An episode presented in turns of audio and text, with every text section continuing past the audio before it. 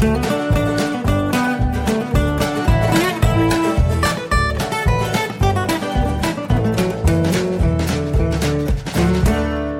und herzlich willkommen zu Jörn Schars feinem Podcast Episode 102. Ich bin Jörn Schaar und ihr seid es nicht. Ja, es, es gab eine kleine Pause letztes Mal. Es gab einfach in der vergangenen Woche nichts zu erzählen. Wir erinnern uns, Folge 101 war eine Stunde lang. Da habe ich äh, ganz schön wahnsinnig, wahnsinnig viel erzählt. Und äh, da blieb einfach nichts mehr übrig auf einmal. Muss man auch mal äh, ganz äh, deutlich so sagen. Äh, da war einfach nichts mehr äh, was ich hätte erzählen können und äh, da ist auch in der Zwischenzeit nichts mehr passiert. Das muss ich mir nächstes Mal ein bisschen besser aufteilen. Mal gucken, was ich heute so erzählen kann. Bisschen verspätet ist ähm, zu verzeichnen, dass Wie klingt dein Tag Fazit. Da hatten, hatte ich eine enorme Zuhörerbeteiligung zu verzeichnen. Das war ziemlich cool. Da waren außer mir noch fünf andere Leute mit dabei und das ist, äh, ich bin jetzt nicht sicher, ob das jetzt ein neuer Höchststand ist, aber auf jeden Fall ist das eine ganz ordentliche Teilnehmerzahl bewegt sich so in ungefähr im Mittel dessen, was wir ähm, was wir sonst so an, an Teilnehmern haben. Wie klingt dein Tag? Das ist eine Geschichte, die ich mir überlegt habe, weil ich so gerne Ambient Sound höre, also einfach Umgebungsgeräusche, finde ich total cool. Und ähm, ich habe gedacht, äh, warum nicht einfach das institutionalisieren und wir hören einfach mal, was so die Geräusche sind, die bei jedem irgendwie auftauchen. Und zwar suche ich immer am, versuche ich immer am achten, ja, die, die Umgebungsgeräusche des Tages einzufangen und stelle die dann abends als eigene Podcast-Episode unter dem Titel Wie klingt dein Tag in meinen Podcast-Feed. Und ich lade jedes Mal jede und jeden dazu ein, das genauso zu machen. Das kann man machen als, als Podcast. Das kann man auch einfach machen, wenn man in Anführungszeichen nur Blogger ist. Denn auch da kann man ja Audiodateien einbinden. Bisher haben sich hauptsächlich Podcaster und Podcasthörer daran äh, beteiligt und ähm, einen kleinen Eindruck davon, wie es klingen kann, äh, hat mir der Oboman Christian äh, geschickt. Der hat sich nämlich einfach mittags um zwölf mal auf seinen Balkon gestellt und das klingt so.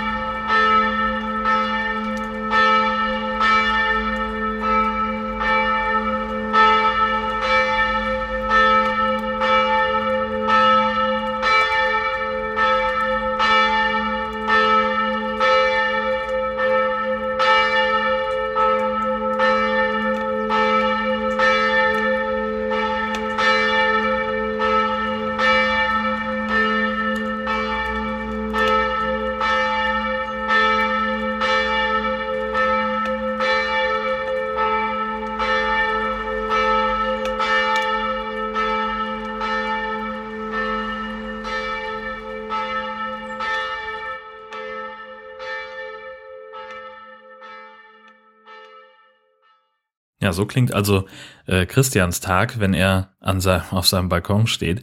Äh, und das ist nur eine Möglichkeit, wie so eine Ausgabe von Wie klingt dein Tag ähm, dann auch wirklich umgesetzt werden kann. Denn man kann natürlich auch einfach, äh, also ich mache zum Beispiel auch ganz häufig, dass ich mir überlege, welche, welches Geräusch steht jetzt exemplarisch für den ganzen Tag. Ähm, was, was ist so das, was bei mir am prägnantesten war.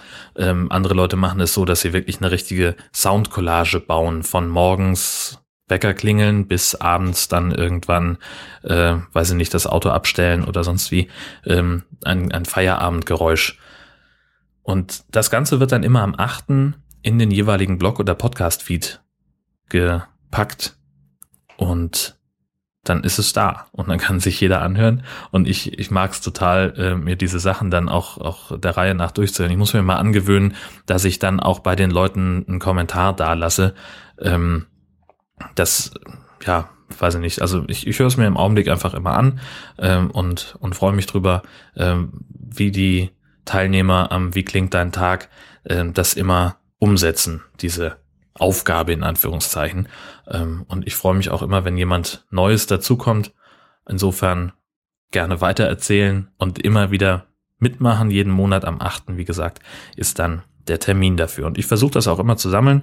Ähm, einerseits bei mir im Blog, ähm, die Leute zu verlinken und andererseits gibt es ja aber auch den sogenannten Haftdaffer Feed. Haftdaffer ist ein Webdienst, der es ermöglicht, aus einzelnen Audiodateien, die irgendwo aus dem Netz stammen, einen eigenen Podcast-Feed zusammen zu kuratieren und das äh, versuche ich dann auch immer alles einzubinden. Funktioniert nicht immer, weil nicht jeder Teilnehmer auch eine, einen Link zur MP3-Datei da lässt. Da versuche ich dann immer, das aus dem Feed rauszufummeln oder sonst irgendwie ranzukommen. Aber es klappt halt nicht jedes Mal. Und insofern gibt es auch einige Leute, die da ähm, im Hafterfer-Feed nicht auftauchen. Gut, äh, so viel zu dieser Geschichte.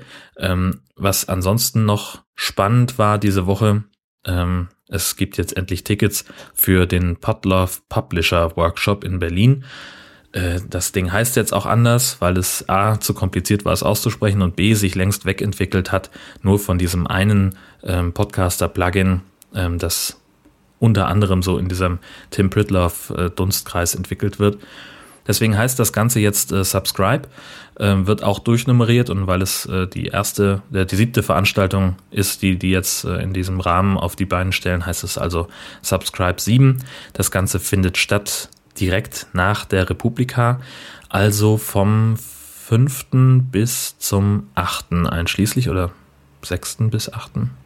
Genau, am 6. ist der erste Tag, am 8. ist der letzte.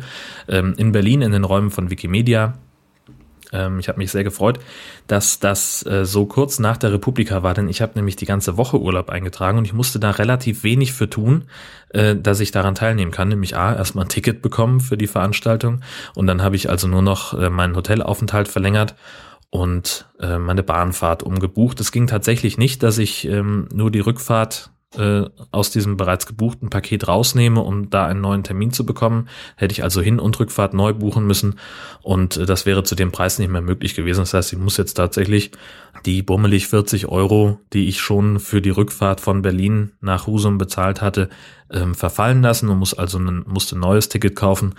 Und da habe ich dann gesagt, ja gut, da muss ich dann jetzt aber wirklich ein bisschen sparen und habe dann also mal geguckt, was, ähm, was gibt es denn überhaupt für, für Sparpreise in der ersten Klasse hätte das jetzt nur 39 gekostet, aber ich habe mich dann für ein zweite Klasse Ticket entschieden.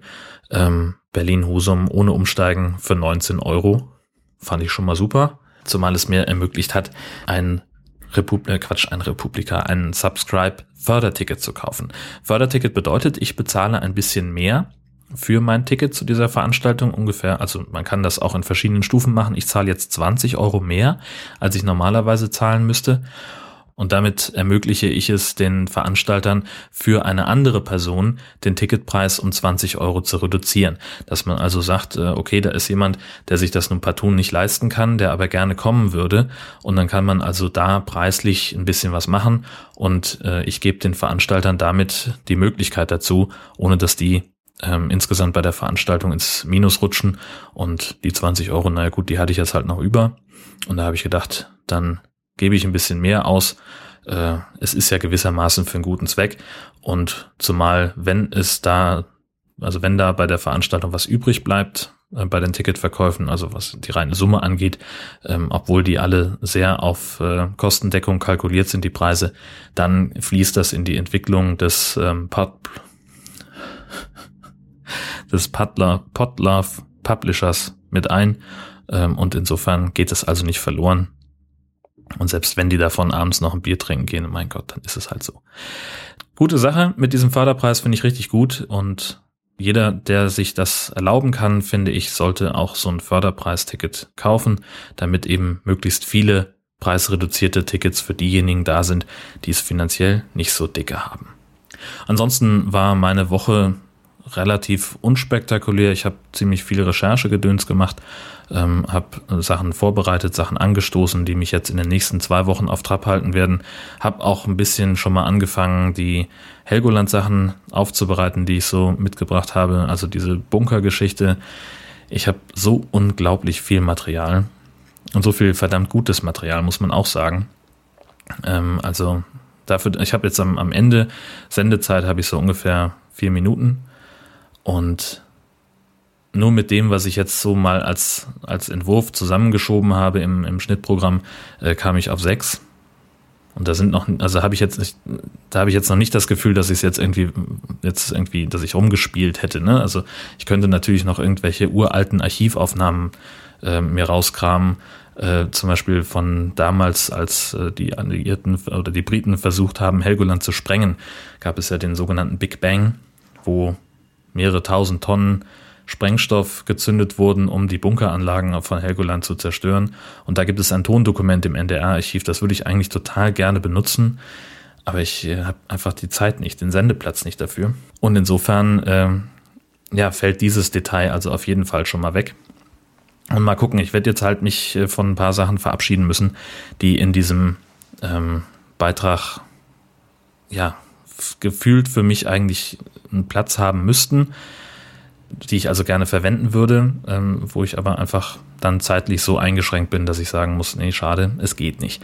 Ich werde mal sehen, ähm, wenn das Material, das ich da so dabei habe, wenn das einigermaßen, ja, wenn ich das, also ich glaube, ich werde das hinkriegen, dass ich das dann hier im Podcast noch veröffentliche, weil das einfach zu cool ist, ähm, als dass wir als dass ich das einfach so verkommen lassen will. Denn das ist, mein Gesprächspartner hat einfach sehr toll erzählt und sehr anschaulich erzählt, sehr plastisch erzählt.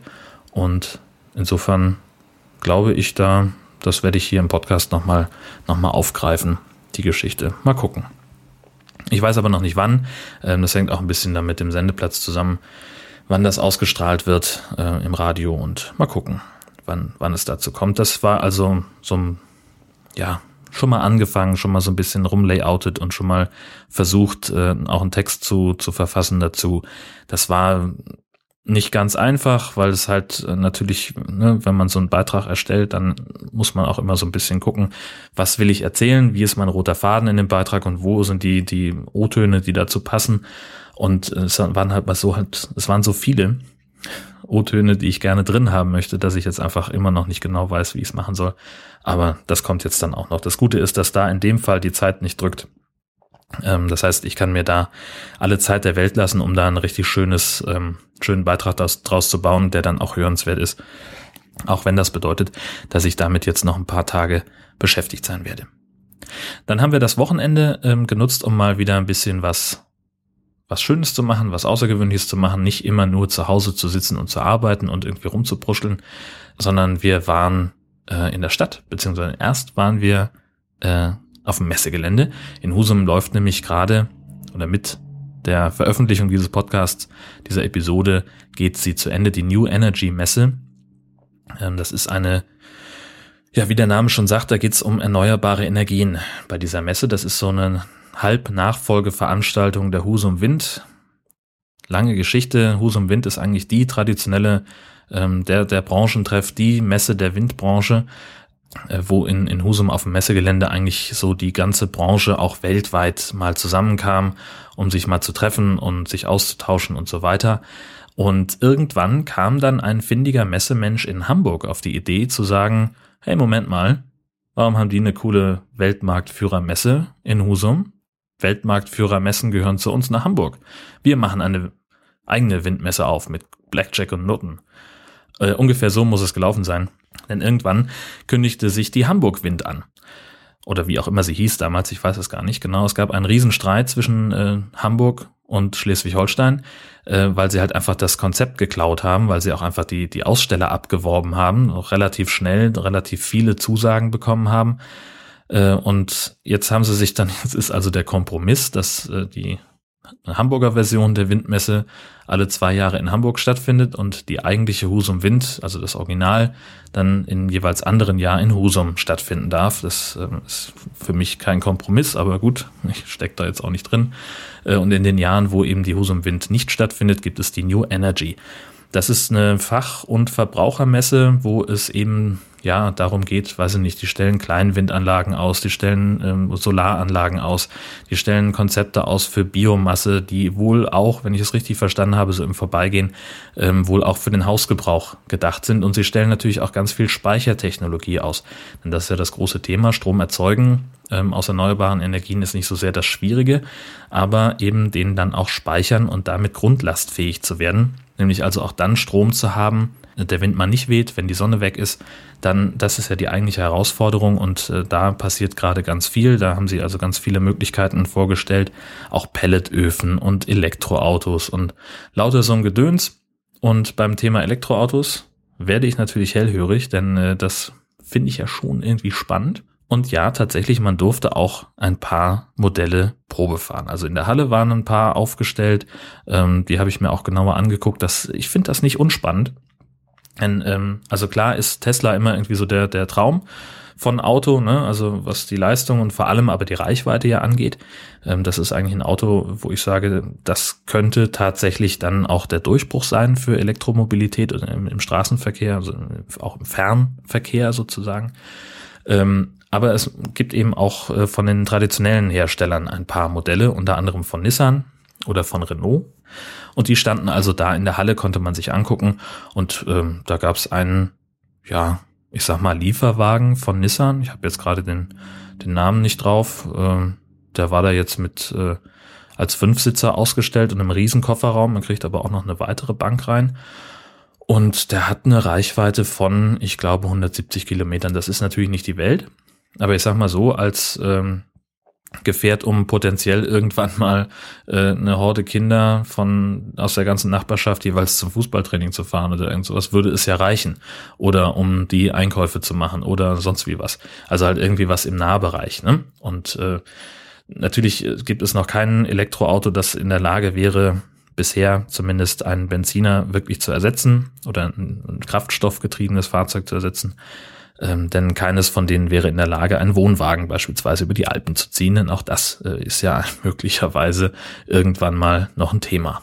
Ja, das wäre also ähm, so die, die Überlegung.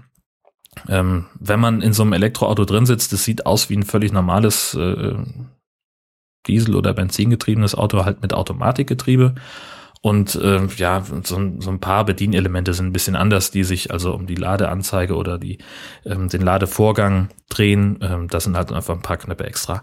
Aber ansonsten merkst du darin keinen Unterschied. Ja, und dann sind wir nach draußen gegangen aus, aufs Freigelände und haben da mal geguckt, was da so geht. Und da stand also dieser Renault Twizy, dieser, ja, ich sag mal, Kabinenroller, dieses so ein Zweisitzer. Da muss man sich aber schon wirklich gut kennen, weil man hintereinander sitzt und es ist echt eng. Ähm, ich habe mir sagen lassen, Türen sind schon extra, Fenster gibt's gar nicht. Ist also für Norddeutschland völlig ungeeignet, eher sowas wie 35 Grad im Schatten irgendwo im Mittelmeer oder Spanien äh, oder Côte d'Azur vielleicht. Da könnte ich mir das ungefähr vorstellen, mit so einer Karre rumzuheizen. Ähm, die Herzdame hat so ein Ding ausprobiert. Sie sagt, sie, also es zieht halt furchtbar, es ist wahnsinnig laut dadurch, fühlt sich so ein bisschen an, wie mit dem Roller unterwegs zu sein, nur dass der Roller halt klein genug ist, dass man ihn in, im Stadtverkehr auch mal irgendwo auf dem Bordstein abstellen kann, auf dem Bürgersteig abstellen kann. Das kann man mit dem Ding nicht. Der ist dann eben so groß, dass man halt schon einen Parkplatz suchen muss. Und insofern sagt sie, vereint dieses Fahrzeug die Nachteile von Roller und Auto in sich. Äh, und für sie, sagt sie, ist es total uninteressant. So. Ich hingegen habe mir was anderes ähm, geben lassen. nämlich ein äh, Roadster von Tesla. Ich wusste gar nicht, dass äh, Tesla auch schon äh, so super flache Sportwagenflundern gebaut hat. Machen sie auch nicht mehr, äh, seitdem sie jetzt mit dem Modell S eingestiegen sind. Also ab, ich glaube, 2011 wurde der nicht mehr gebaut, den ich jetzt gefahren habe. Und äh, da war halt irgendwie so ein Messepromoter, der saß dann auf dem Beifahrersitz und dann kannst du dich da halt reinsetzen nach Anmeldung äh, und kannst dann eben dieses Ding Probe fahren. Und ich sag's mal so, als ich dann im Auto saß und die Tür zu hatte und alles soweit, alles dann endlich, das hat schon mal eine Weile gedauert. Aber als ich dann drin saß und äh, sagte, okay, jetzt äh, ne, Bremse treten, hier auf den Knopf D drücken äh, und dann können wir losfahren bin ich erstmal so langsam angerollt und er sagte, weil wir halt so vom Parkplatz runter und über so eine Schwelle mussten. Und dann sagte er, ja, und so, dieses Auto hat jetzt 300 so und so viel PS. Äh, die können Sie gleich auch gerne mal ausprobieren. Äh, wir fahren jetzt hier mal links und dann sind wir auf der abgesperrten Teststrecke. Viel Spaß. So. Und dann drückst du halt drauf. Und dann hast du diese 380 PS oder wie viel dieses Ding halt hat, dann auch wirklich sofort auf der Antriebskette. Also da ist nichts mit Schalten oder irgendwas, sondern das ist halt nur ein Einganggetriebe. Du trittst drauf und er hat die volle Power von Anfang bis zum Ende. Und in unter vier Sekunden waren wir auf 120. Und das war der Moment, wo ich gesagt habe, okay, mir reicht's, vielen Dank. Hab also den Fuß wieder vom Gaspedal genommen und bin dann noch ein bisschen, hab dann noch mal ein bisschen beschleunigt, weil das Gefühl halt so geil war. Ähm, aber nicht längst nicht mehr bis zum Ende. Das sind eben auch nur 800 Meter oder vielleicht auch zwei Kilometer. Ich weiß, es kam einem Wahnsinn. Mir kam es wahnsinnig kurz vor. Und dann habe ich irgendwo umgedreht äh, in drei Zügen und dann bin ich wieder zurückgefahren. Auch dann ein bisschen sittsamer, weil das, also mir war das zu krass. Ähm, ich habe nicht das Gefühl, dass ich die Kontrolle verliere oder so, sondern einfach diese Mischung aus, es presst mich in den Sitz wie nicht recht gescheit, die Tachonadel schnellt nach oben und da ist irgend, da ist nicht Schluss. Das, das Ding ist noch nicht fertig mit Beschleunigen, da geht noch mehr. Ähm, und ich wollte aber gar nicht wissen, wohin das alles noch führen kann ja, also äh, mordsmäßiger Spaß, den dieses Auto macht, aber auch eben, also ich habe da einen heiden Respekt auch vor. Äh, und dann muss man auch fairerweise sagen, das Aussteigen und das Einsteigen in diese Sardinenbüchse, das hat dann insgesamt auch länger gedauert als die eigentliche Probefahrt. Also wahrscheinlich nicht. Aber ich sah auf jeden Fall sehr lächerlich dabei aus, so viel habe ich mir versichern lassen. Ähm, einfach, weil dieses Auto eben, naja, wenn man davor steht, das ist so kurz unter Brusthöhe, ist das Dach. Und ich bin nun nicht der Gelenkigste, was auch ein bisschen an meiner Leibesfülle liegen mag. Ähm, aber ich stelle mich halt auch bei solchen Sachen immer sehr ungeschickt an. Ähm, also ich hätte wahrscheinlich, ich weiß gar nicht, wie ich im Endeffekt reingekommen bin. Im, rausgekommen weiß ich, ich bin, habe mich so mit dem, den, den Po aus dem Sitz raus und auf den Türholm äh, und dann ein bisschen zurückgerutscht und äh, habe dann irgendwie versucht, das Bein aus dem Fußraum rauszukriegen und dann ging's und äh, bin dann beim Aussteigen aber noch mit der Schulter am Dach hängen geblieben, hat mir ein bisschen wehgetan dabei. Ist jetzt ein blauer Fleck an der Stelle. Ähm, es gibt tatsächlich keine Fotos davon, weil wir keinen Fotoapparat dabei hatten, außer meinem Handy und das war natürlich in meiner Tasche. Das heißt, meine Frau war nicht in der Lage, das zu dokumentieren, sonst hätte ich euch gerne ein Beweisfoto äh, dagelassen. Tja, schade. Gibt es halt nicht. Müsst ihr jetzt drauf vertrauen, was ich euch hier erzählt habe. Ähm, anschließend sind wir noch ähm, in, in, zur Kokosblüte gegangen, also wobei Kok Kokosblüte mehr, wir waren mehr beim Fest. Also wir sind kurz einen Schlenker durch den Park, weil wir auch den Hund dabei hatten und sind dann am Schloss vorbei Richtung Innenstadt über den Marktplatz mal kurz geschlendert und dann runter zum Hafen und wieder nach Hause. Das sind halt einfach ganz viele Buden und Kunsthandwerk und so weiter. Im Schlosshof ist auch eine ganze Menge, was da in die Richtung passiert. Und ja, da haben wir uns noch ein bisschen umgeguckt und sind dann ähm, gemütlich nach Hause geschlendert und haben dann äh, beschlossen, dass wir auch den Rest des Tages vergammeln wollen und äh, uns eben einen Scheiß drum kümmern möchten, äh, dass hier noch ein bisschen Hausarbeit zu machen ist, die die Woche über halt so liegen geblieben ist und haben dann gesagt, dann lass uns doch gleich mal gucken, was gibt es denn möglicherweise im Kino und haben uns also Zoomania angeguckt. Das hatte ich schon äh, seit ein paar Wochen vor. Ich bin da ein bisschen hibbelig geworden, ähm, weil ich den unbedingt im Kino sehen wollte und vor allem auch im Kino in Husum. Denn das haben wir bisher noch nicht geschafft, das Kino mal auszuprobieren. Und damals, als wir noch in Kiel gewohnt haben, waren wir große Kinogänger, vor allem dann immer mittwochs abends in die Sneak im Studio-Kino. Ähm, das war einfach eine ganz tolle Atmosphäre und in Heide, das Kino war jetzt nicht so hundertprozentig unser Fall. Und da muss ich einfach sagen, ist Husum jetzt doch ganz weit vorne. Ähm, hauptsächlich deswegen, weil das äh, sehr großzügig angelegt ist. Es sind mehr Säle, es ist viel, viel mehr Platz. Also das hatte ich ja damals bei der Star Wars Folge erzählt, dass es da sehr drängelig war und dass also ähm, es einfach nicht, nicht so angenehm war zu warten in dieser riesigen Menschenmenge, wo dann eben auch noch die Leute durch mussten, die den Film schon gesehen hatten. Ähm, und das war einfach nicht schön. Und das ist eben in Husum alles ein bisschen ja, groß, großzügiger. Man hat da einfach, das verläuft sich, glaube ich, mehr. Und dann kommt noch dazu, dass es eben auch ein, Verkehr, ein Verzehrkino ist. Das heißt also, in jedem Kinosaal gibt es eine eigene Theke. Man hat so kleine Lampen auf dem Tisch und eine Klingel. Und dann kannst du halt klingeln, dann kommt jemand und sagst, ich hätte gerne noch irgendwie, weiß ich nicht, eine neue Cola oder äh, eine Portion Popcorn oder weiß auch Geier, was die da alles noch im Angebot haben. Wir haben das äh, sein lassen, weil wir den Tag über schon genug äh, rumgenascht hatten. Das war dann auch schon ein bisschen später. Und äh, ich möchte einfach mittlerweile so ein bisschen versuchen, nicht mehr so spät abends noch was zu essen, damit ich irgendwann vielleicht mal dieses Gewichtsthema besser in den Griff kriege. Aber darüber wollte ich überhaupt gar nicht sprechen. Wie das immer so klappt mit dem Abschweifen, toll. Wir haben Sumania gesehen, das ist eigentlich das Ding. Ähm, Sumania ist ein, äh, ein ganz süßer Animationsfilm, spielt in einer Welt, in der äh, ja Tiere wie Menschen zusammenleben in Städten, in, in Dörfern und eben auch äh, Raubtiere und sie nennen das im Film auch tatsächlich Beutetiere. Die tragen Kleidung, die haben Häuser, die fahren Auto, ähm, natürlich sind, sehen alle Autos immer so ein bisschen anders aus. Es gibt also spezielle Giraffenautos, die ganz besonders hoch sind. Ähm, und, und es gibt auch verschiedene Stadtteile in der Hauptstadt des Landes in Sumania. Also im Original heißt es, äh, glaube ich, Zootopia. Aber das ist in Deutschland urheberrechtlich geschützt gewesen, der, der Begriff. Deswegen mussten sie da ausweichen. Und ähm, da gibt es also den, den, den Sahara Square und, und äh, Tundra Town und irgendwie lauter solche äh, unterschiedlichen Klimazonen. Dann kommt eben ein, ein Hase, ähm, ein Hasenmädchen, das auf dem Dorf groß geworden ist und äh, nicht wie ihre Eltern Karottenzüchter sein möchte, sondern sie will Polizistin werden und zwar in der großen Stadt. Schafft es auch mit ganz viel Arbeit äh, als Jahrgangsbeste von der Akademie abzugehen und dem Sumania-Revier zugeteilt zu werden und da, ja, soll sie dann erstmal Parkzettel schreiben, obwohl sie eigentlich sich zu höherem Berufen fühlt und wie durch Zufall und mit harter Arbeit und Sturheit äh, schafft sie es dann, einen ganz hinterhältigen Fall von 14 Entführungen auf einmal aufzudecken und aufzuklären, woran das liegt. Und es ist äh, ein fantastischer Film, weil der auch wieder so hintergründig ist. Ich habe ja vor kurzem über Alles steht Kopf gesprochen. Ich glaube, das war sogar in der letzten Folge, ähm, wo es um das Heranwachsen von so einem kleinen Mädchen geht und den ganzen Emotionen, die da zusammenarbeiten.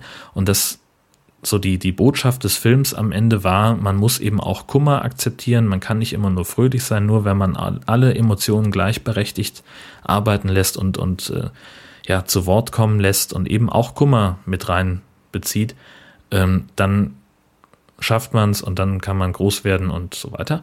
Ähm, wahnsinnig tiefe Botschaft und hier geht es eben ganz stark um Rassismus, weil in dem Film auf einmal ähm, mysteriöserweise äh, Raubtiere wieder zurückverfallen in alte Muster und äh, aggressiv werden und, und äh, Leute attackieren und, und ähm, eben nicht mehr so zivilisiert sind, wie sie eigentlich sich verhalten.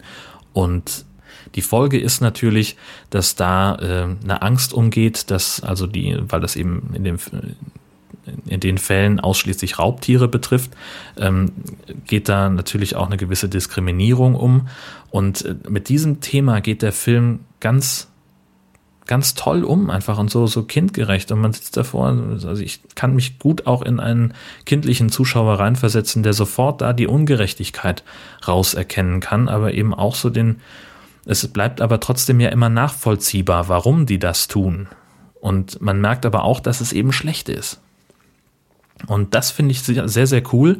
Ähm, ich hoffe, dass das ein Trend ist, der sich bei diesen Animationsfilmen durchsetzt.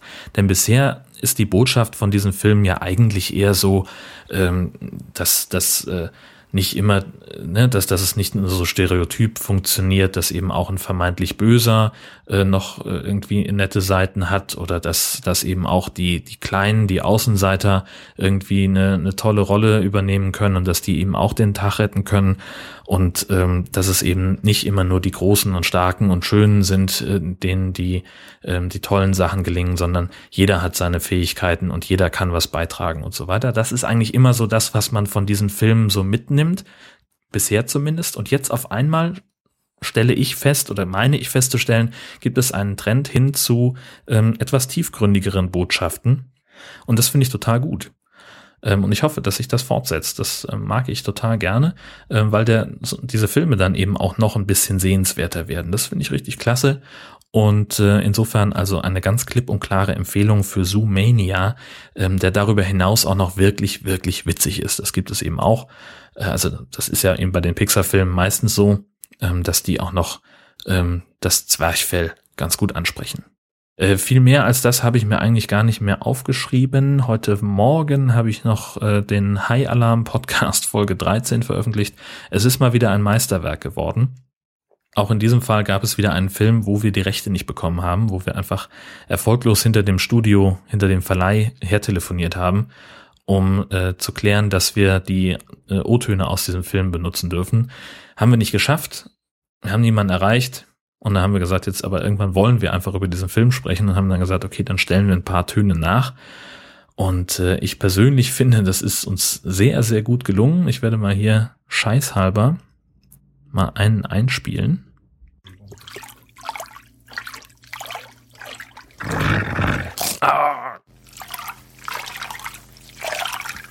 Was ist?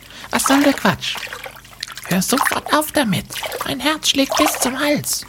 Hör auf, mich zu verarschen. Du bist nicht gut für mich. Das ist wirklich nicht lustig. Du bist nicht gut für mich, hörst du das? Ja, das ist so. ich bin ein bisschen stolz auf diese nachgestellten Szenen. Manchmal gelingt es uns tatsächlich, das ein bisschen besser hinzubekommen als im Original. Und in diesem Fall muss ich sagen, äh, sind wir verdammt nah dran. So. Wer auf sowas steht, wer da Bock drauf hat, äh, einfach mal reingucken. hialarm-podcast.de slash HAP013 ist der Link zur aktuellen Folge. Ich äh, pack das natürlich auch nochmal in die Notizen zur Sendung.